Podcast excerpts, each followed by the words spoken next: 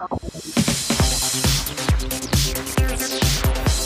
Guten Abend, meine Damen und Herren. Schön, dass Sie dabei sind und herzlich willkommen zu einer neuen Folge von Augsburger Allgemeine Live. Einer ganz besonderen Folge, denn die Corona-Lockerungen lassen uns ein bisschen lockerer werden, aber nicht so locker, dass wir vor hunderten Menschen diskutieren können, live, so wie wir es normalerweise in unserer Reihe tun.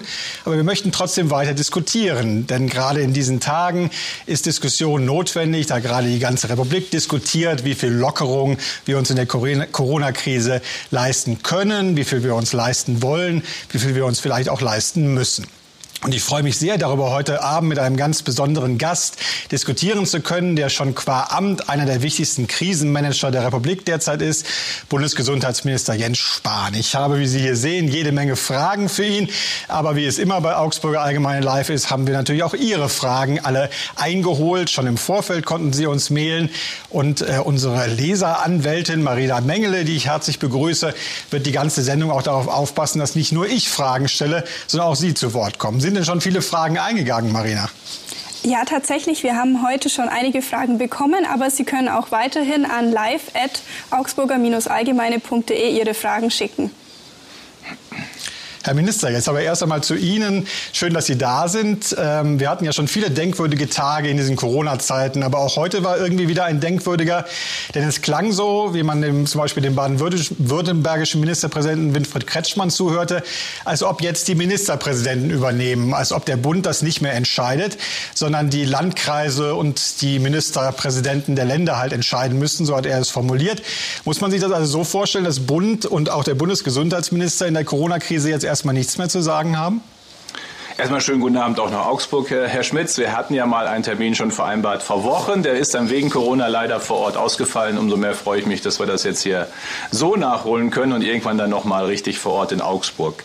Ähm, zu den Entwicklungen, Aussagen, die Sie gerade ansprechen. Ich meine, am Ende beschreibt es die Rechtslage des Infektionsschutzgesetzes äh, und das, was ja schon über all die Monate äh, gilt. Es gibt bestimmte Zuständigkeiten äh, des Bundes ähm, ähm, in der Frage, welche Maßnahmen ergriffen werden, siehe zum Beispiel Einreise oder äh, Flugzeug. Äh, es gibt ähm, Zuständigkeiten des Bundes, was das Gesundheitswesen insgesamt angeht, Krankenhäuser, äh, die Intensivkapazitäten zum Beispiel.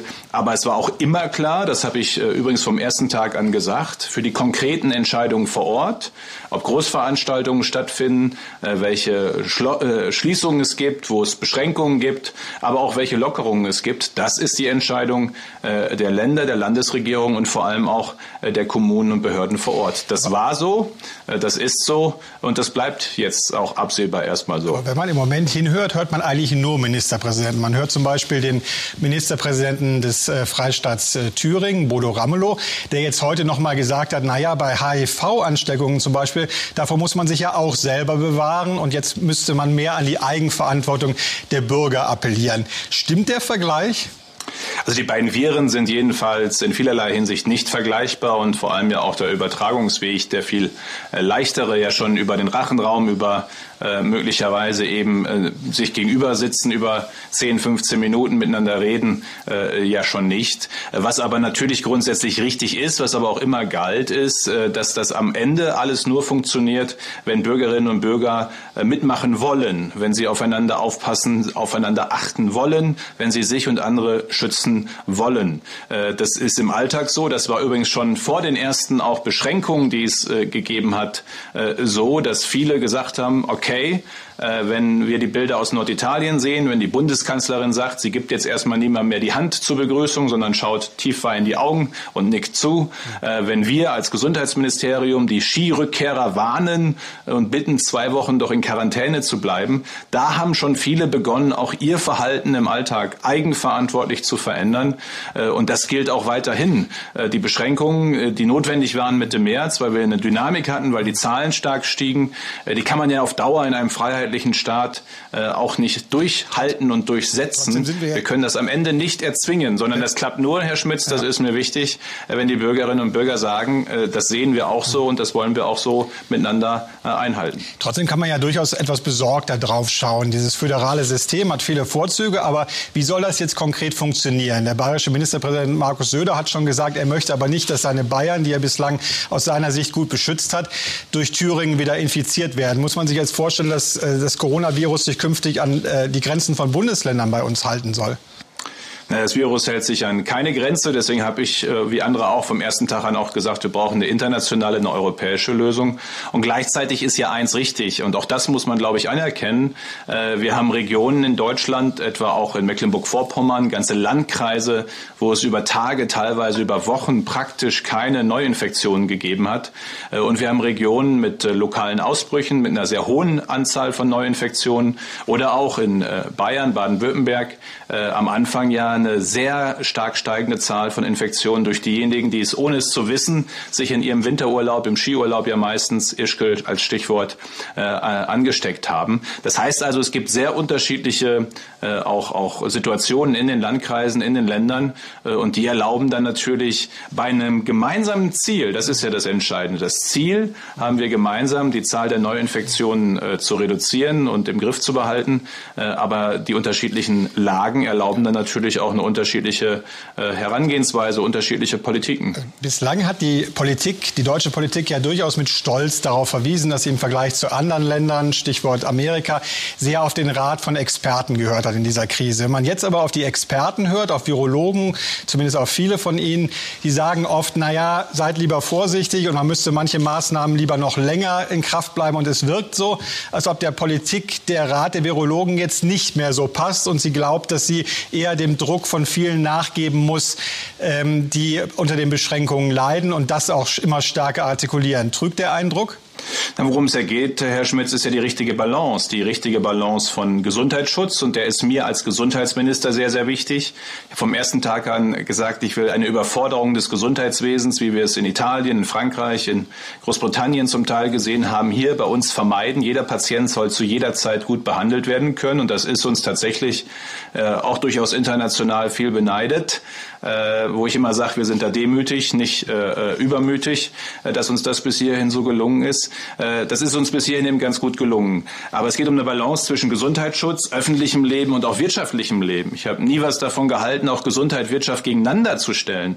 Ich meine, die Frage der Gastronomen, der Restaurantbesitzer, äh, der gerade vor der Existenzfrage steht, Schulden hat möglicherweise, auch Personalie hat, Beschäftigte hat, der diejenige, der in Kurzarbeit ist, äh, die Eltern, die seit acht, neun Wochen die Kinder zu Hause haben, gleichzeitig berufstätig sind. Das, das ist ja für alle so, dass da auch Härten äh, sind in den letzten Wochen. Und deswegen geht es immer wieder aufs Neue darum, auch die richtige Balance zu finden. Und da ist die Meinung der äh, Virologen und die Einschätzung eine wichtige, äh, die auch einfließt in, in jede Entscheidung. Aber es gibt, ich meine, für die Frage, was die, die, das Virus macht im Körper, in der Lunge, rede ich auch mit Pneumologen, mit Lungenärzten, mit Hygienikern rede ich über die Frage, was wichtig ist jetzt zu beachten, auch im Alltag, in Restaurants und anderen Bereichen. Also ich finde es schon wichtig, dass wir am Ende ja eine Balance finden müssen der unterschiedlichen Einschätzungen äh, und jetzt nicht am Ende sagen können, das entscheiden jetzt nur noch einige wenige Experten. Das ist hier eine repräsentative Demokratie. Am Ende entscheidet die Politik und muss den Ausgleich finden. Zwischendurch hatte man ja mal so ein bisschen den Eindruck, als ob diese Balance auch etwas verloren geht. Armin Laschet, den Sie ja im Kampf um den CDU-Vorsitz auch unterstützen, hat in einer Talkshow das sehr deutlich gemacht, wo er sich beschwerte über die Virologen, die immer wieder ihre Meinung ändern würden. Christian Drosten ist so ein bisschen der Posterboy für viele geworden. Es gibt Handyhüllen mit ihm. Ähm, jetzt ist er gerade in die Kritik geraten, weil er in den letzten Tagen eine Studie vorgestellt hat, äh, in der es um den Ansteckungsgrad oder die Ansteckungsmöglichkeiten für Kinder geht und es Fehler geben soll in dieser Studie und er dafür von der Bild-Zeitung sehr angeprangert wurde. Er hat sich dann sehr vehement verteidigt. Entgleist da im Moment etwas im Dialog zwischen Öffentlichkeit und Wissenschaft? Zuerst einmal finde ich wichtig, immer wieder auch deutlich zu machen, dass die Erkenntnis sich über die Zeit ja auch ja einfach entwickelt hat. Ich weiß noch, am Anfang war es die Vermutung, das Virus überträgt sich gar nicht von Mensch zu Mensch, ganz am Anfang des Jahres. Dann gab es die Erkenntnis relativ bald, nein, es überträgt sich von Mensch zu Mensch, ist aber ein SARS-Virus, also wahrscheinlich im unteren Lungenbereich, deswegen nicht so ansteckend wie das vorherige SARS-Virus. Dann die Erkenntnis, übrigens auch durch die Webasto-Fälle, wenn ich sie so nennen darf, in München, äh, die Erkenntnis durch Studien und, und, und durch Forschung einfach an den Patienten, dass die größte Teil der Viruslast, wie man sagt, die meisten Viren oben im Rachenraum sind und deswegen sehr ansteckend. Und das zeigt nur diese drei Schritte. Äh, es gibt halt jeden Tag neue Erkenntnisse zu diesem Virus und zum richtigen Umgang mit dem Virus. Äh, und in der Wissenschaft ist das zu Recht Fortschritt. Äh, wenn dann die Politik daraus Schlussfolgerungen zieht, dann gibt es manchmal Kritik dafür, dass wir jetzt äh, auch, auch Maßnahmen verändern, eine Einschätzung verändern. Äh, aber ich finde, wenn die Erkenntnislage äh, eine neue ist, dann müssen wir eben auch die Maßnahmen daraufhin ja, anpassen. So, und dann gibt es ein super sensibles Thema, wenn ich, ja, das, noch, ja. wenn ich das nur sagen darf, Herr Schmitz, weil Sie die, ein Thema, das ja gerade ganz viele beschäftigt, auch ganz viele Eltern, ganz, weil es hart ist für die Eltern wie für die Kinder, ist Kindergarten, Schule. Und da ist einfach die Wahrheit, wir haben da bis heute keine wirklich gute abschließende Studienlage, äh, was sozusagen die Kinder zur, zum Infektionsverbreitung beitragen. Für die Kinder selbst ist es ja ein unterdurchschnittliches Risiko. Also wenn wir die Krankheitsverläufe der Kinder nehmen, äh, das ist ja nicht so, dass das jetzt ein besonderes Risiko für die Kinder wäre, sondern eher für die Älteren. Die Frage ist, wenn die Kids dann nach Hause gehen, die Großeltern treffen, äh, die Lehrer, die Erzieherinnen und Erzieher, ähm, die Frage immer, was, was macht das mit dem Infektionsgeschehen? Und da gibt es tatsächlich unter den Experten, unter den Wissenschaftlern sehr unterschiedliche Einschätzungen. Und das macht es im Moment gerade bei dem Thema äh, schwer für die politische Entscheidung. Müsste dann aber nicht gerade ein Wissenschaftler von der Stadt Statur von Herrn Drosten, der mittlerweile so viel Einfluss hat, so viele Menschen beeinflusst, sagen, wenn es Kritik an seiner Studie gibt, okay, vielleicht sind Fehler gemacht worden, ich gehe dem allen nach, statt so vehement zurückzuschlagen, wie er es getan hat, äh, indem er sogar die Handydaten eines Reporters veröffentlicht hat, ist das nicht dann der falsche Ansatz? Also anderer Leute persönlicher Daten veröffentlichen ist nie ein guter äh, Ansatz, das mal grundsätzlich zu sagen. Äh, losgelöst davon ähm, ist, ist mir einfach wichtig, dass wir äh, miteinander, ob in der Wissenschaft, in der Politik, in der Gesellschaft, in den Medien, äh, eine Debattenkultur pflegen, die auch mal kontrovers sein darf. Hier geht es ja um was. Ich meine, auch bei der Frage Kindergarten öffnen oder nicht öffnen, geht es um ziemlich viel für ziemlich viele Bürger, für ziemlich viele Kinder und Eltern im Land. Äh, da darf auch mal gerungen werden äh, auch um die richtige Lösung und auch äh, in der Wissenschaft. Die Frage ist dann immer wie, aber das muss dann auch jeder mit, äh, mit sich selbst ausmachen. Mir ist nur wichtig, dass das, wenn man mal einsteigt in die Debatte, dass man daran sieht, dass alle und das gilt eben auch für Wissenschaftler wie für Politiker, sich mit so schnell abgeleiteten Absolutheiten halt zurückhalten äh, sollten, wenn es darum geht, eine, eine, eine, Erkenntnis zu formulieren.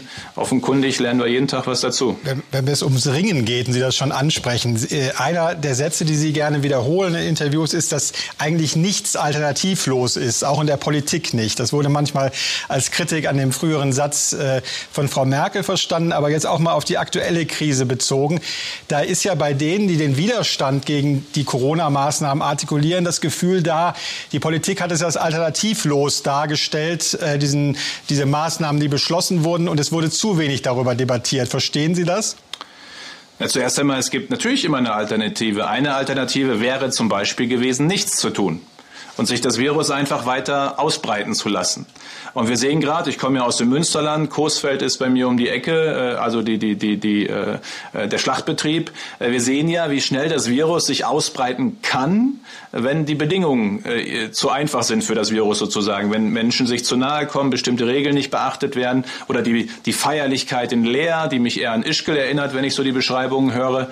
Also da, wo wir es dem Virus leicht machen, ist es sehr schnell unterwegs. Und wir haben gesehen in, in Norditalien, in Großbritannien, in New York, was passieren kann, wenn man das Virus einfach sich schnell verbreiten lässt. Wäre natürlich eine Alternative gewesen, nichts zu tun. Die Frage ist nur, ist das die bessere Alternative? Ähm, und wenn Sie politische Verantwortung tragen, äh, und dann auch nochmal sich erinnern an die Zeit Anfang März, äh, Mitte März nach Karneval, die Entwicklung in Norditalien, in Deutschland, die stark steigenden Zahlen und Sie am Ende entscheiden müssen, was um die Frage geht, schützen Sie äh, Ihre Bevölkerung, schützen Sie die Bürgerinnen und Bürger im Land vor solchen Bildern und Entwicklungen, äh, dass das bei uns nicht passiert, äh, dann ist eben die Frage, was sind dann die richtigen Entscheidungen? Und ich hatte nicht den Eindruck, dass darüber nicht diskutiert worden ist vom ersten Tag an. Ähm, aber es gab eben auch äh, eine sehr, sehr hohe, und die gibt es übrigens bis heute, äh, Unterstützung bei den allermeisten Bürgerinnen und Bürgern für diese Entscheidung. Aber trotz der Unterstützung, die ja in der Tat da ist, befürchten Sie, dass ähm, wenige Jahre nach der Flüchtlingsauseinandersetzung oder Flüchtlingsdebatte, die ja das Land schon durchaus gespalten hat, dass jetzt gerade in den kommenden Monaten und Jahren, wo wir wirtschaftlich wahrscheinlich noch ganz andere Unwuchten zu stemmen haben, als es damals der Fall war, ähm, dass die Aggressivität noch zunehmen wird. Man sieht es ja teilweise schon bei diesen Corona-Demos. Wir hatten hier in Bayern einige Fälle übers Wochenende, wo ähm, Restaurants gegen Auflagen verstoßen haben, es dann zu Schlägereien sogar mit der Polizei kam und Gäste sich mit den Wirten solidarisiert haben. Erleben wir da eine neue Aggressivität? Die erleben wir in Teilen ja. Ich denke, das erlebt auch jeder in seiner Familie, in seinem Freundeskreis, ähm, dass wir sehr aufpassen müssen miteinander. Ja. Wir haben so ein, so ein Wir-Gefühl erlebt, auch noch mal zu Beginn der Pandemie, äh, ganz neu, ganz intensiv. Ähm, und ich finde es übrigens super wichtig, dass Debatten stattfinden. Hier geht es echt um was. Hier geht es um Freiheitsfragen, hier geht es um Gesundheitsfragen, um wirtschaftliche Existenzen. Aber die Frage ist, führen wir die Debatten so, dass wir den, den Ausgleich suchen, dass man versucht, auch die andere Meinung zu verstehen. Ein Lungenarzt, der gerade einen beatmeten Covid-Patienten behandelt hat, der mag die Dinge anders sehen äh, als der Gastronom, der gerade vor seiner Existenz steht. Oder der 20-Jährige, der in seinem ganzen Freundeskreis keinen Corona-Fall gesehen hat. Also, dass die alle einen unterschiedlichen Blick auf die Dinge haben. Verstehe ich. Entscheidend ist die Frage, wollen wir einander zuhören dabei?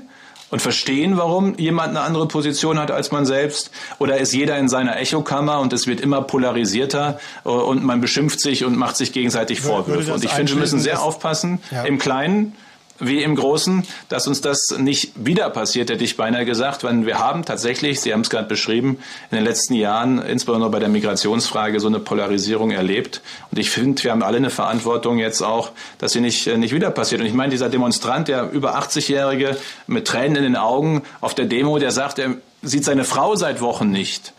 Das ist doch, ist doch eine berechtigte Frage, die, die, die ihn umtreibt, wie viele andere auch ähm, da, da, müssen wir doch trotz, äh, was heißt trotzdem, müssen wir uns doch damit auseinandersetzen und die Diskussion führen, äh, auch wenn dann auf derselben Demo die Aluhüte sind, wo am Ende gar keine Diskussionen möglich sind, weil da geht es dann nur noch um Glaubensfragen und nicht mehr um Aus, also Auseinandersetzungen in der Sache. Dass, dass Sie, ähnlich wie es der sächsische Ministerpräsident gemacht hat, dann auf eine Corona-Demo gehen und versuchen zu diskutieren, vielleicht diesmal mit Mundschutz?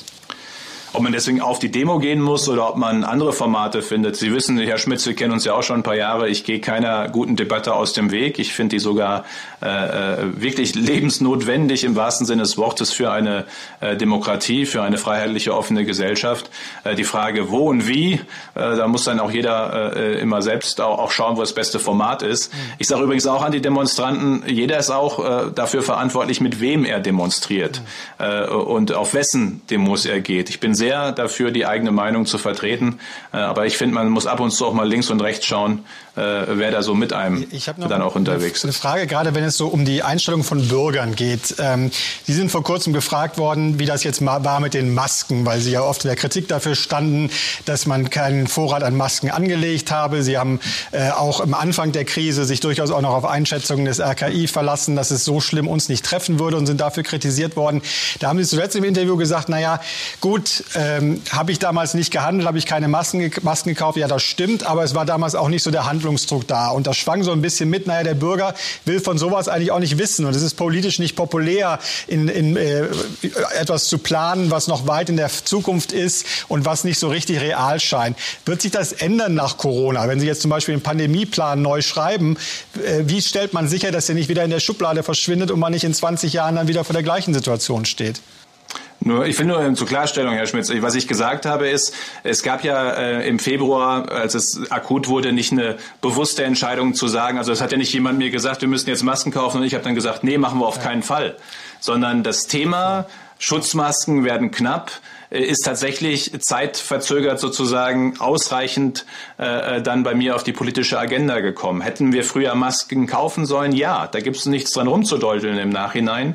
Aber es war als Thema sozusagen äh, gar nicht, noch gar nicht so präsent. Mhm. Hätte vielleicht einige sagen mir, ich habe es Ihnen doch früher schon geschrieben, hätten Sie doch früher sehen können. Jetzt können wir darüber streiten. Ich will jetzt keine Debatte darüber führen, ob der Minister jede E-Mail liest. Am Ende bin ich politisch verantwortlich.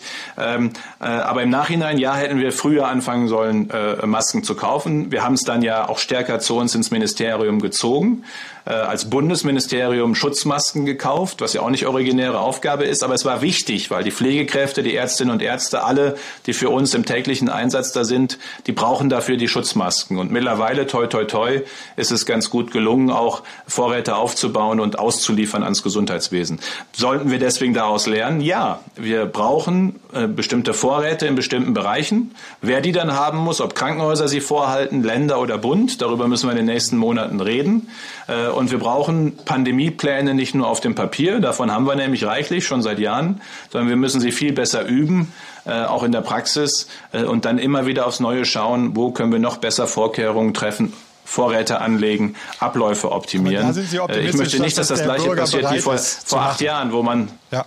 Bitte? Da glauben Sie, dass Corona sowas geändert hat, dass die Leute nicht wieder die Augen davor verschließen und sagen, ach, was da in 20 Jahren eventuell passiert, interessiert mich im Moment nicht. Die, Frage ist ja, keiner von uns kann sagen, ob es in 20 Jahren, in 10 Jahren oder in drei Jahren soweit ist, dass das nächste Virus kommt. Äh, was ja, was ja anders ist als vor 50 Jahren, vor 20 Jahren sogar wahrscheinlich, ist, dass die Welt viel vernetzter ist. Dass so ein Virus vor, vor 200 Jahren, der brauchte Monate, wenn nicht Jahre, um von China bis nach Europa zu kommen.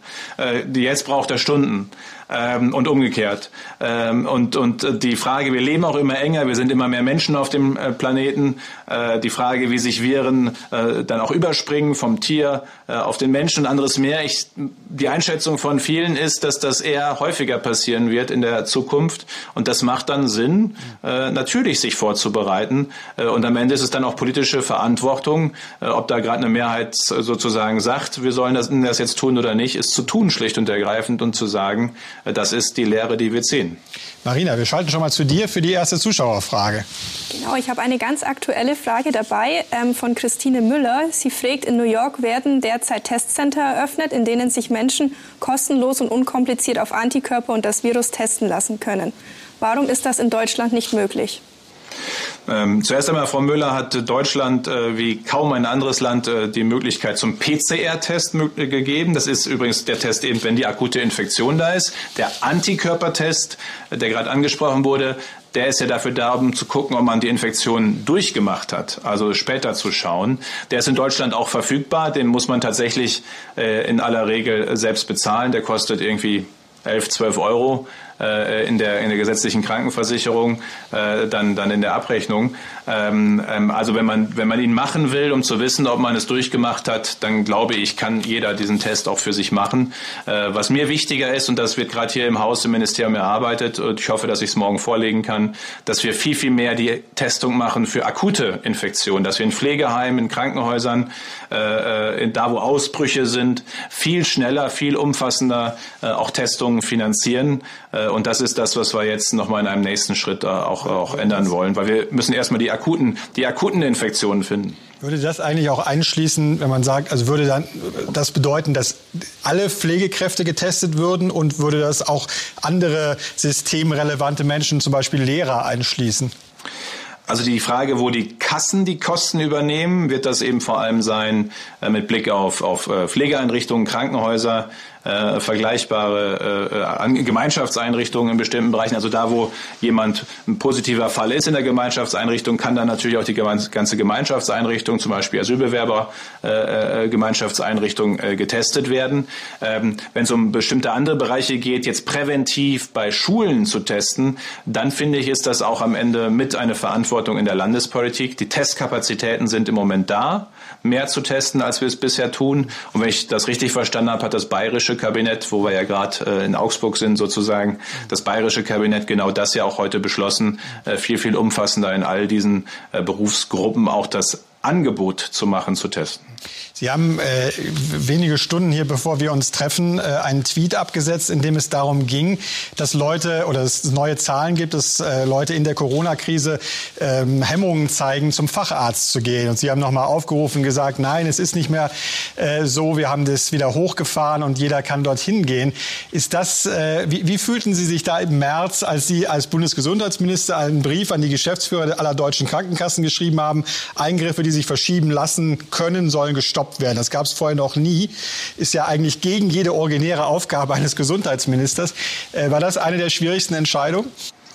Das war auf jeden Fall und ist bis heute eine schwierige Entscheidung gewesen, weil äh, planbare Operationen verschieben, das sagt sich so leicht.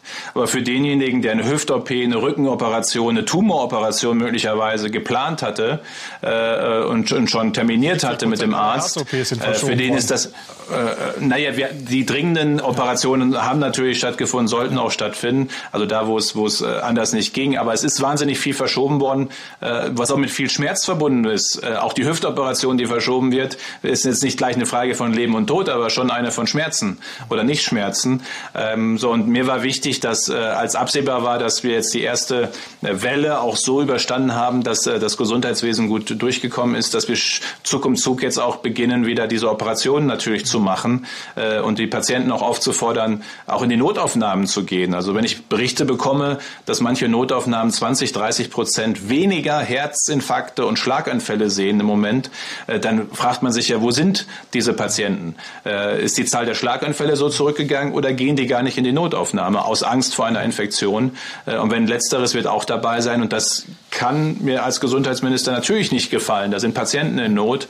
Äh, und mir ist wichtig, dass die wissen, geht bitte, bitte, bitte gehen Sie ins Krankenhaus und melden Sie sich, und wenn es erstmal telefonisch ist, aber melden Sie sich unbedingt in einer solchen Situation oder auch als chronisch Kranker, wenn es um die reguläre Untersuchung geht. Das beste Mittel gegen so eine Angst, natürlich unser aller Angst, wäre ein Impfstoff, ganz klar. Den wird es so bald nicht geben. Das haben auch Sie schon klar gemacht. Aber wenn es ihn dann mal gäbe, ähm, haben Sie auch klar gemacht, dass es keine Impfpflicht geben wird. Das äh, ist ein bisschen überraschend, weil Sie ja zum Beispiel bei Masern da schon relativ drauf bestanden haben. Sie sagen jetzt immer, naja, gegen Corona werden sich die Leute schon impfen lassen. Aber warum sollten Sie das unbedingt tun? weil die Vernunft hier das Impfen gebietet. Also mein Eindruck ist, dass die allermeisten Bürgerinnen und Bürger ja auch mit den Bildern äh, der letzten Wochen vor Augen sehen, was dieses Virus anrichten kann äh, für den Einzelnen, äh, für die Lunge, für den Körper, für die Verwandten, die Angehörigen, die Familie. Sie sehen aber auch, was dieses Virus für die Gesellschaft äh, anrichten kann. Diese, diese Unsicherheit, diese Unwägbarkeit, die wir alle jeden Tag spüren. Und deswegen bin ich der festen Überzeugung, äh, dass ein sehr großer Teil der Bevölkerung sich, wenn der Impfstoff da ist, äh, auch äh, impfen lassen wird. Und wir deswegen eben tatsächlich hier auf Freiwilligkeit auch setzen können. Da habe ich überhaupt gar keine, gar keine Bedenken oder also Sorgen. Keine Was mich eher besorgt ist, keine dass Steuerboni, äh, wenn man sich impfen lässt oder ähnliches. Nein. Hm. Nein, äh, was mich eher besorgt ist, dass, wissen Sie, kein, kein Mensch äh, in der Bundesregierung hat jemals eine Impfpflicht bei diesem Coronavirus auch nur diskutiert. Ähm, aber es schaffen bei Social Media einige, das über Tage, teilweise über Wochen so zu behaupten, dass es in jeder WhatsApp-Gruppe, in jeder Familie in Deutschland irgendwie angekommen ist. Äh, und dann frage ich mich äh, immer, diese Mechanismen, wie kann das eigentlich klappen? Eine ganze Bundesregierung, jeder Bundesminister, auch der Gesundheitsminister, alle sagen, Impfpflicht nein, wird es nicht geben. Und trotzdem hält es sich in den sozialen Medien so. Äh, das, das ist schon ein Phänomen, über das Leute, man auch mal reden muss. Wenn die Leute so vernünftig sind jetzt nach Corona, äh, gucken wir mal nach Österreich, wo es ja diese Corona-App, an der wir leider noch arbeiten, die bei uns ja wohl im Juni kommen soll, äh, schon eine ganze Weile gibt. Da sind die Prozentzahlen liegen im einstelligen Bereich von denen, die diese App runtergeladen haben. Jetzt kann man sagen, die Österreicher kriegen das halt nicht hin. Man kann aber auch sagen, okay, die Leute sind doch nicht bereit, so viel aufzugeben für den Schutz gegen Corona.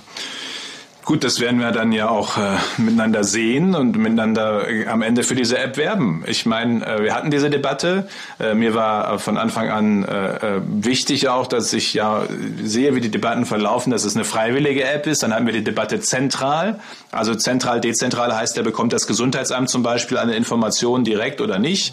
Bekommt es nicht, ist die Entscheidung. Eine dezentrale App, die Daten sind erstmal nur auf dem Handy und es werden erstmal diejenigen, die näheren Kontakt hatten, dann informiert wird von dem Handy des anderen, ohne dass irgendjemand Drittes informiert wird. Ähm, das ist die Lösung, die wir jetzt wählen. Datenschutz, Datensicherheit auf dem hohen Niveau, das wir kennen und für uns hier in Europa und Deutschland wollen. Ähm, und eine solche App äh, kann eben dann auch hohe Akzeptanz erfahren, wenn wir alle gemeinsam aufklären, informieren, äh, dafür werben. Äh, aber schon Hunderttausende und Millionen, die sich für die App entscheiden. Ich lese ja manchmal, wir bräuchten 40 Millionen, die sich für die App entscheiden. Das ist ja mit Verlaub Quatsch.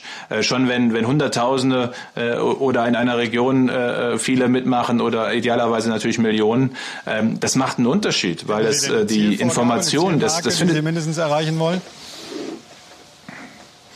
Ja, die, dann weiß ich ja schon, Herr Schmitz, wie die Augsburger dann jeden Tag äh, genau verfolgt, ob die Zielmarke erreicht. Das Natürlich. ist ja alles okay. Deswegen frage ich ähm, ja. Aber ich glaube, das ist ja, viel wichtiger ist, dass wir äh, alle gemeinsam halt äh, aufklären, informieren, sobald die App da ist und dafür werben, weil sie eben einen Unterschied machen kann. Heute ist es so, dass die Gesundheitsämter äh, nachfragen müssen bei jedem, der positiv getestet ist, mit wem hatten sie Kontakt. Dann muss sich jeder noch gut erinnern. Ich könnte das gar nicht spontan jetzt Ihnen sagen, mit wem ich in den letzten zwei Wochen länger als 15 Minuten näher als einen Meter zusammen war oder 1,50 Meter. 50. Und dann muss man die noch alle erreichen und informieren. Ähm, und das kann so eine App natürlich dann viel, viel schneller und viel, viel besser. Und wenn dieser Mehrwert deutlich wird, dann denke ich, werden auch viele mitmachen. Wenn wir das Werben ansprechen, äh, gehört eigentlich dazu, dass ein Werbespruch für diese App lauten wird, die App kann nichts außer Leben retten? Da ich jetzt nicht alle Werbesprüche kenne, äh, weiß ich nicht, ob der Spruch konkretes sein wird, aber das äh, ist doch schon mal eigentlich eine gute Aussage. Gut Stimmt ja auch. Okay. Sie kann dann Sie kann dann Leben retten, äh, wenn, äh, wenn wir damit Infektionsketten unterbrechen. Also wenn es uns gelingt, immer dann, wenn, wenn irgendwo eine Infektion ist, sehr schnell alle Kontakte zu informieren und zu sagen, bitte bleibt zwei Wochen zu Hause, lasst euch auch testen, dann, dann kann das Virus nicht weiter. Ja. Und umso öfter uns das immer wieder aufs Neue gelingt, diese Ketten zu unterbrechen, ist, das Virus kann nicht weiterspringen, mhm. retten wir Leben. Weil von 100 Infizierten äh, nach jeder Statistik leider äh, äh, eins bis zwei das Risiko haben, äh, dann auch zu versterben. Von Leben retten sprechen Ihr, ähm, nicht Ihr politischer Mentor, davon gab es mehrere, aber zumindest jemand, der Sie auch gefordert hat, Bundesfinanzminister oder Ex-Bundesfinanzminister Wolfgang Schäuble, jetzt Bundestagspräsident, hat vor kurzem ziemlich einen Aufruhr damit äh, erregt, dass er in einem Interview sagt, der Lebensschutz sei nicht absolut zu sehen. Man müsse den auch immer abwägen. Teilen Sie als Bundesgesundheitsminister die Einschätzung? Na, am Ende sehen wir ja, dass äh, Sie haben ja gerade darüber diskutiert, wir beiden, über die Frage, was äh, die Aufforderung nicht in die Kliniken zu gehen äh, und planbare Operationen zu verschieben, äh, jetzt erstmal den Arzt eine Zeit lang nicht zu besuchen, macht ja auch was mit der Gesundheit und bringt auch Risiken mit sich für bestimmte Patientengruppen. Äh, insofern klappt das ja schon nicht, den Lebensschutz sozusagen nur mit Blick auf eine Erkrankung absolut zu stellen. Wir können nicht sagen, äh, wir richten das Gesundheitssystem nur noch nach Corona, Covid-19 aus und alle anderen Erkrankungen spielen keine Rolle mehr, äh, sondern es ist ja am Ende jeden Tag aufs Neue das Suchen nach der richtigen Balance schon im Gesundheitswesen, im Krankenhaus, nach den richtigen Prioritäten. Äh, und das gilt natürlich für die Gesellschaft umso mehr. Insofern äh, natürlich wollen wir einen möglichst umfassenden Gesundheitsschutz und Lebensschutz möglich machen. Ähm, aber absolut nur für den Einzelnen, das, das geht schon, ging noch nie und wird auch äh, nicht, äh, nicht gehen, äh, sondern am Ende müssen wir immer eine Balance finden. Noch eine kurze Frage, bevor wir zu den Zuschauerfragen kommen und bitte um kurze Antwort. Es äh, gibt wieder Debatten um diesen Corona-Bonus, der ja im Raum stand, mit der Pflegekräfte und ähnliches besonders ausgezeichnet werden sollten. Äh, jetzt sagen viele oder eine ganze Reihe von Bundesländern, naja, wir wollen den gar nicht aufstocken äh, auf die 1500 Euro, die mal versprochen worden waren. Stört Sie das? Na, zuerst einmal äh, war es mir und ist es mir ein wichtiges Zeichen auch an die Altenpflegekräfte, ambulant wie stationär, die wie andere auch, die aber auch in besonderem Maße seit Beginn dieser Krise gefordert sind, äh, dauerhaft gefordert sind, bei jedem Ausbruch besonders gefordert sind, bei äh, Pflegebedürftigen, die über Wochen jetzt zum Teil ihre Partner, ihre Kinder, ihre Verwandten nicht sehen dürfen, auch emotional besonders herausgefordert sind, einen Bonus möglich zu machen. Und der Bund über die Pflegekassen sagt bei der Altenpflege Fachkraft 1000 Euro, für die anderen Berufsgruppen in der Pflegeeinrichtung auch entsprechende Bonuszahlungen, die finden auf jeden Fall statt. Und ich fände ja schon mal wichtig, wenn in der Berichterstattung, Herr Schmitz, wenn ich das so sagen darf, erstmal auch ankäme, dass es einen Bonus gibt äh, durch Bundesgesetz für diese Pflegekräfte und dass viele, viele Bundesländer, 10 von 16 haben schon entschieden, NRW auch gerade heute, äh, viele, viele Bundesländer wie auch Bayern äh, das entsprechend dann aufstocken, weil es ja bis zu 1500 Euro Steuer- und Abgaben frei gibt. Deswegen kommt ja diese Summe. 1500 Euro ohne Steuern, ohne Abgaben ist für viele jedenfalls äh, auch nochmal äh, äh Geld, einfach ein Netto-Monatsgehalt äh, für viele, dass, auch wirklich dass es zusätzlich gibt. Bitte? Deswegen ist, glaube ich, nur vielen Deswegen, so wichtig, klar, dass auch die volle Summe ankommt. Klar wünsche ich mir, dass ja. es bei möglichst wünsche ich mir, dass es bei möglichst vielen äh, ankommt. Aber wie gesagt, mein Eindruck ist auch, dass die Debatte genau dahin geht. Das befreit uns übrigens nicht, weil die alten Pflegekräfte auch danach dann fragen, ist das jetzt sozusagen das Ende der Debatte um eine bessere Bezahlung generell? Nein. Natürlich, wir haben gerade einen Mindestlohn vor drei, vier Wochen in der Altenpflege erhöht. Äh, 2000 800 äh, Euro äh, in Schritten jetzt für viele, 2500 äh, Euro, sorry, für viele Pflegekräfte in die Richtung geht es jetzt. Das ist für viele, gerade auch in den neuen Bundesländern, aber nicht nur da, eine echt einige hundert Euro mehr im Monat Mindestlohn, zu denen wir hinkommen. Und wir wollen auch mehr Tarifverträge in der Altenpflege haben. Also das ist jetzt, der Bonus ist wichtig, aber ich will auch damit das Signal geben, es ist nicht das Ende sozusagen der Debatte um bessere Bezahlung, es ist ein kleiner Baustein. Nur kurze Nachfrage, weil Sie den Mindestlohn ansprechen. Da gab es heute einen Vorstoß von CDU-Abgeordneten, die gesagt haben, man soll den äh, senken jetzt sogar in der Krise. Das verträgt sich damit ja eigentlich nicht. Genau, und deswegen wird das auch nicht passieren. Okay. Marina, wie sieht es aus bei den Zuschauerfragen?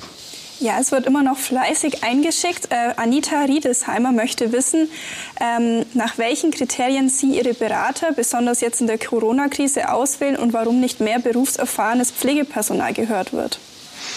Na, ich habe zum einen haben wir natürlich das Robert Koch Institut, das ja Teil sozusagen eine Behörde im Bereich des Bundesgesundheitsministeriums ist, mit denen ich mich intensiv austausche, äh, mit vielen anderen auch. Ähm, ich, ich immer dann wissen Sie, wenn ich zum Beispiel sehe, auch in der öffentlichen Debatte, da ist jemand, der auch eine Meinung hat, die anders ist als die der anderen, äh, dann passiert es nicht selten, dass ich auch einfach mal anrufe, äh, äh, manch einen Arzt, manchmal manch eine Pflegekraft, die mir was schreiben, mir was schicken, die sich öffentlich äußern, äh, um einfach eine Meinung, einen Eindruck mitzunehmen. Ich bin der festen Überzeugung, am Ende kriegt man nur ein gutes Bild, wenn man mit möglichst vielen spricht und auch mit möglichst vielen unterschiedlichen Meinungen spricht. Und ansonsten äh, suchen wir natürlich auch, ich auch persönlich, sehr den Austausch auch mit den Pflegekräften. Wir haben auch manches Digitalformat wie dieses äh, auch schon mit Pflegekräften, mit anderen gemacht. Worunter ich ein bisschen leide, ich bin eigentlich gerne auch unterwegs in Veranstaltungen vor Ort, wäre auch gern, wie gesagt, in Augsburg ja gewesen zur Diskussion, weil das eine ist die Diskussion digital, die ist auch schon gut, äh, genauso wichtig. Und ich finde finde es eigentlich persönlich noch besser, ist die äh, Diskussion vor Ort äh, Aug in Aug sozusagen. Äh, und das mache ich äh, sehr viel, auch und gerade mit Pflegekräften. Wohlwissend, ne, die Stimmung ist dann manchmal schon auch so, dass wir uns schon sagen, was Sache ist, aber so soll es ja auch sein. Möchte Gerhard Liebal wissen, ähm, ist ein Leben, wie wir es vor Covid-19 kannten, realistisch, bevor es einen Impfstoff gegen das Virus gibt? Also die Frage, wie der Alltag, ähm, bestimmte Dinge, ich sage mal Abstand halten, bestimmte Hygieneregeln. Übrigens ein Unterschied, das habe ich auch dieser Tage noch von Aerosolforschern gelernt, einen großen Unterschied macht sehr viel Lüften regelmäßig. Äh, auch zu Hause auf Arbeit. Bestimmte äh, Regeln sozusagen gehen sicherlich jetzt auch einfach in den Alltag über, vor allem eben unsere Debatte vom Anfang, weil viele Bürger es auch einfach für ihren eigenen Schutz wollen. Ähm, was heißt das Leben? Also wird es wieder ganz so sein wie vorher? Ich glaube, wir alle haben jetzt auch Erfahrungen gemacht in den letzten Wochen, auch zum Teil einschneidende Erfahrungen. Äh, ganz so alles wie vorher wird sicherlich nie wieder sein, wird weite Teile des Alltages wieder so sein können. Ich denke ja. Äh, aber viele Dinge in der Welt werden sich auch verändern. Das fängt an beim Verhältnis USA, China, Europa. Da wird sich mit Sicherheit was verändern. Äh, das ist in der Frage, wie es wirtschaftliche Impulse wir in den 20er Jahren setzen. Ich glaube auch in, in vielen Familien, in vielen Freundeskreisen hat sich nochmal was verändert, was so das Gemeinschaftsgefühl angeht, zu merken, worauf es ankommt. Also ich glaube schon, dass nicht einfach alles wieder so sein wird wie vorher. Dafür haben wir alle jetzt auch zu viele Erfahrungen gesammelt schon die letzten Wochen. Äh, aber dass es wieder unbeschwert werden kann, wie vorher. Davon bin ich fest überzeugt. Und ja, das kann es äh, auch mit einem guten Therapiemittel. Also Impfstoff ist ein Baustein, aber eine gute Therapie, ein gutes Medikament, das hilft, dass wir deutlich seltener Beatmung zum Beispiel brauchen äh, im Krankheitsverlauf. Das wird auch schon einen riesen Unterschied machen. Oder wenn wir halt selber alles dafür tun gemeinsam, dass wir wenig Infektionen haben. Wenn wir schon beim Leben nach Corona sind, es heißt in der Union gerade ständig für Machtfragen, zum Beispiel die Suche nach einem CDU-Vorsitzenden und Kanzlerkandidaten sei keine Zeit. Man äh, mag es als Journalist und Bürger nie so ganz glauben. Ich versuche es also mal so rum. Nach Corona, welche Qualitäten müsste denn dann ein Kanzlerkandidat oder eine Kanzlerkandidatin der CDU besonders mitbringen? Ich würde es so allgemeiner fassen, äh, Herr Schmitz. Was, was brauchen wir für eine Qualität insgesamt auch äh, bei denen, die die politische Verantwortung äh, haben? Oder was ist auch das, äh, was ich glaube, was viele Bürger noch mal gesehen haben? Es ist gerade so, dass der Staat schon mal auch wieder eine entscheidende Rolle ist. Der Staat ist am Ende der Garant für vieles in so einer Zeit. Das spüren wir, glaube ich, alle noch mal ganz neu. Und meine feste Überzeugung ist, das Staatsverständnis der 20er Jahre, die ja gerade anfangen, also ein starker Staat als, als Rechtsstaat, als Ordnungsstaat, ein starker Staat auch als, als fürsorgender Staat, nicht als, als, als bevormundender oder bemutternder, bevaternder Staat, sondern als Staat, der mit einem guten Gesundheitswesen zum Beispiel dafür sorgt, eben, dass man einfach auch, auch ruhig schlafen kann, selbst in Pandemiezeiten bis hierhin, äh, oder auch ein Staat, Staat, der stärker einen Rahmen setzt bei der Wirtschaft. Nicht indem er immer über Bonpflichten redet, sondern schon auch einfach aufpasst, äh, dass die Wirtschaft äh, einen Rahmen hat, der sie stark sein lässt. Ich glaube, das wird sich verändern und das braucht am Ende dann eben auch äh, Menschen, Politiker, die Verantwortung übernehmen, denen man vertraut. Ich glaube, dieses Thema, ich habe immer gesagt, Beliebtheit ist eine schöne Kategorie, die ist auch, klar ist jeder gerne beliebt, aber die entscheidende Kategorie für Politik ist doch Vertrauen. Kann ich Vertrauen haben in die, die da Verantwortung tragen?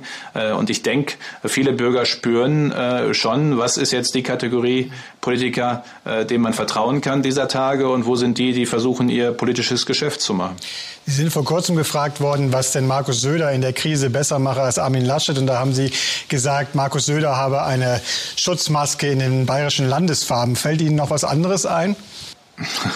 Das war natürlich die Antwort, weil das ja so die Fragen sind, Herr Schmitz, die man dann immer gestellt kriegt von Journalisten. Ne? In ja, so sind wir halt. Dingen, weil ich ja, äh, und egal was ich jetzt sage, das wird dann gleich wieder die Schlagzeile, entweder habe ich was für oder gegen den einen oder über den anderen. Das ist doch alles, ich habe mit beiden, mit äh, Armin Laschet wie mit Markus Söder, wie mit anderen, aber auch gerade mit den beiden Ministerpräsidenten sehr gut, sehr intensiv, sehr vertrauensvoll in den letzten Wochen zusammengearbeitet. Wir haben einander unter Stress vertraut, vertrauen können einfach. Es waren ja auch schwierige Entscheidungen dabei äh, in schwierigen äh, Situationen. Ähm, und ich habe mit beiden gerne zusammengearbeitet in den letzten Wochen und ich tue es auch weiterhin. Aber doch noch mal kurz aus der bayerischen Perspektive. Man fragt sich ja schon, äh, besonders harter Kurs in Bayern. Trotzdem sind die Infektionszahlen immer noch äh, hoch. Liegt das wirklich nur an der Nähe zu äh, Österreich und Italien? Der Unterschied für Bayern wie für Baden-Württemberg, übrigens auch Hamburg, die hatten auch Winter, äh, Ferien war tatsächlich von Anfang an der, dass durch die Rückkehrer aus dem Winterurlaub, die sich ja oft im Urlaub, ohne es irgendwie zu merken, angesteckt hatten, äh, ist, ist, ist, ist vor allem in diese äh, Teile Deutschlands das Virus sozusagen äh, viel verbreiteter gewesen vom ersten Tag an als etwa, ich habe gerade Mecklenburg-Vorpommern genannt, Brandenburg, äh, äh, manche andere Regionen, Niedersachsen in, in Deutschland. Und das war sozusagen von Anfang an ein, ein, ein, ein höherer Startpunkt bei den Infektionszahlen. Und das trägt sich tatsächlich äh, bis heute äh, bis heute dann durch. Das ist schon einer der Hauptgründe, warum es diesen und äh, wir haben das in NRW übrigens ja auch. Ich komme aus Nordrhein-Westfalen. Die Region Heinsberg-Aachen ähm, hat hat viele Wochen gebraucht, um sich von diesem Startpunkt einer Karnevalsveranstaltung sozusagen in den Infektionszahlen zu erholen. Äh, erholen. Äh, wir sehen in Greiz gerade, in Thüringen in dem Landkreis. Seit Anfang März wird dort sozusagen in, der, in der Infektionsbekämpfung dagegen angekämpft, gegen etwas, was bei zwei, drei Familien feiern, bei denen auch viele Beschäftigte aus dem Gesundheitswesen waren, seinen Startpunkt genommen hat. Also seit Anfang März gab es so ein, zwei Startpunkte durch Feiern, Partys. Ähm, und die haben es äh, sozusagen dann Schritt für Schritt, weil es dann doch leicht übertragbar war, bis heute durchgetragen in den Infektionsketten. Also wenn Sie einmal so einen Startpunkt haben, und den hatten eben die Bayern äh, durch diese äh, Reiserückkehrer stärker als andere Regionen, dann hält sich das lange. Marina, die letzte Zuschauerfrage. Was eben zeigt, ja. toi, toi, toi, das Virus ist noch da, wir müssen alle aufeinander aufpassen weiterhin. Marina. Genau. Die letzte Frage ist von Claudia Rottmeier. Warum gelten in einer Stadt wie Augsburg, in der Infektionszahlen sehr gering sind, die gleichen Auflagen mit Mundschutz und Abstand wie in Städten mit viel höheren Infektionszahlen? Also grundsätzlich äh, ist Abstand und Mundschutz, insbesondere in den Bereichen, etwa im öffentlichen Nahverkehr, wo man sich auch, auch, auch näher kommt, vor allem auch als eineinhalb Meter näher kommen kann, etwas, was äh, hilft, äh, dieses Infektionsrisiko zu minimieren. Und das Problem an diesem Virus ist, viele sind symptomlos also die merken selbst gar nicht, dass sie das Virus haben und dass sie es übertragen. Und das macht es eben so riskant. Bei vielen anderen Viruserkrankungen ist man selbst, hat man Symptome, bevor man es überhaupt übertragen kann auf andere. Dann merkt man selber schon was und kann aufpassen. Hier merken viele gar nicht, dass sie es haben. Und das macht es eben so riskant, weswegen es Sinn macht, dann auch äh, in bestimmten Situationen präventiv Masken zu tragen. Aber ich bin bei Ihnen, bei der Fragestellerin. Äh, wir werden unterschiedliche, und das sehen wir jetzt übrigens schon, regional unterschiedliche Antworten sehen. Da, wo das Virus wieder anfängt, äh, sich auszubreiten, in Pflegeeinrichtungen, in einem Schlachthof. Äh, dort werden eben nochmal andere Beschränkungen, und die gibt es auch in einigen Landkreisen im Moment, äh, dann gemacht, als in den Landkreisen, wo das Virus eben nicht äh, gerade so sehr äh, sich, äh, sich verbreitet. Wir werden möglicherweise auch wieder Situationen sehen, wo man äh, sehr starke Beschränkungen lokal macht Mitterteich in Bayern hatte das ja am Anfang auch, ne, wo es am Anfang ja so eine Dynamik gab, nach dem Starkbierfest, glaube ich, war es, äh, in der Oberpfalz da in einer Region. Äh, äh, ja, war ja so. Und äh, ja, da hat man äh, eben lokal ja. Genau, ja, genau. Da gab es halt Maßnahmen, die gab es in anderen Regionen nicht und das werden wir wieder mehr sehen. Da bin ich fest von überzeugt. Herr Spahn, wir ähm, also diese müssen, regionalen Unterschiede. Wir müssen zum Ende kommen, wenn Sie als allerletzte Frage erlauben, äh, weil wir Sie über regionale Unterschiede sprechen. Es gibt ja diese kleine Hoffnung wieder auf einen doch Art Sommerurlaub. Haben Sie eigentlich schon Pläne für den Sommerurlaub gemacht? Ja, mein Sommerurlaub wird dieses Jahr in Bayern sein. In Bayern. Da war der Markus Söder offensichtlich bes besonders überzeugend. Also Sie bekommen einen Reisegutschein von ihm, oder? Naja, ich komme ja, wissen Sie, ich komme ja aus dem Münsterland. Ne? Bei uns ist ja alles flach. flach. Äh, und äh, der Münsterländer freut sich, wenn er mal ein paar Berge sieht. Insofern sind wir in Oberbayern. Also schöner kann man wirklich nicht schließen. Ich hoffe, Sie sagen das nicht nur, weil Sie in Bayern sind. Wir werden es natürlich nachhalten. Ganz herzlichen Dank, Herr Minister. Ganz herzlichen Dank, Marina, für die Moderation der Zuschauerfragen. Ganz herzlichen Dank an Sie alle fürs Zuschauen und bis zum nächsten Mal bei Augsburger Allgemeine Live.